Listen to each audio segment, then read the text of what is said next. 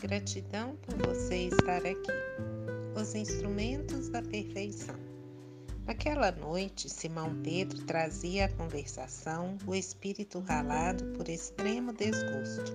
Agastara-se com parentes descriteriosos e rudes.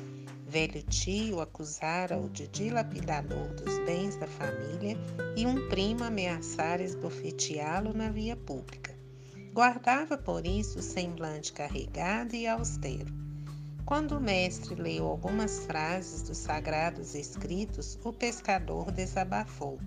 Descreveu o conflito com a parentela e Jesus o ouviu em silêncio. Ao término do longo relatório afetivo, indagou o Senhor: E que fizeste, Simão, ante as arremetidas dos familiares incompreensivos?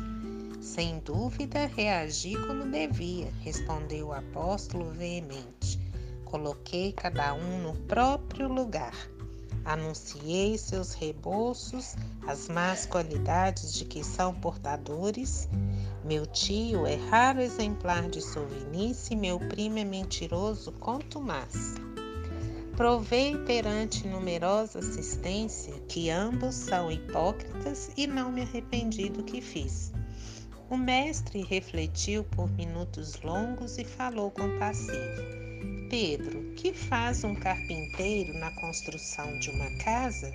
Naturalmente trabalha, redarguiu o interpelado, irritadíssimo.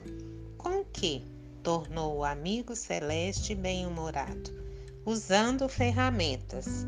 Após a resposta breve de Simão, o Cristo continuou. As pessoas com as quais nascemos e vivemos na Terra são os primeiros e mais importantes instrumentos que recebemos do Pai para a edificação do reino do céu em nós mesmos. Quando falhamos no aproveitamento deles, que constituem elementos de nossa melhoria, é quase impossível triunfar com recursos alheios, porque o Pai nos concede os problemas da vida de acordo com a nossa capacidade de lhes dar solução. A ave é obrigada a fazer o um ninho, mas não se lhe reclama outro serviço. A ovelha dará lã ao pastor. No entanto, ninguém lhe exige o agasalho pronto. Ao homem foram concedidas outras tarefas, quais sejam as do amor e da humildade, na ação inteligente e constante para o bem comum, a fim de que a paz e a felicidade não sejam mitos na terra.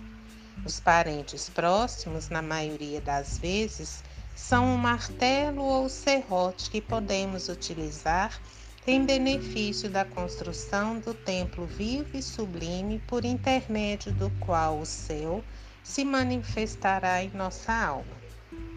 Enquanto o marceneiro usa suas ferramentas por fora, cabe-nos aproveitar as nossas por dentro em todas as ocasiões, o ignorante representa para nós um campo de benemerência espiritual. O mal é desafio que nos põe a bondade à prova. O ingrato é um meio de exercitarmos o perdão.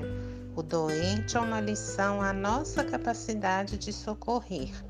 Aquele que bem se conduz, em nome do Pai, junto de familiares endurecidos ou indiferentes, prepara-se com rapidez para a glória do serviço à humanidade, porque se a paciência aprimora a vida, o tempo tudo transforma.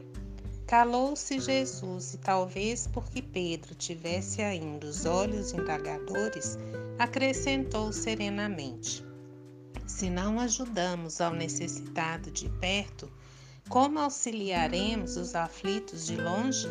Se não amamos o irmão que respira conosco os mesmos ares, como nos consagraremos ao Pai que se encontra no céu? Depois dessas perguntas, pairou na modesta sala de Cafarnaum expressivo silêncio que ninguém ousou interromper. Livro Jesus no Lar, de Chico Xavier pelo Espírito Neio Luz. Luz e paz.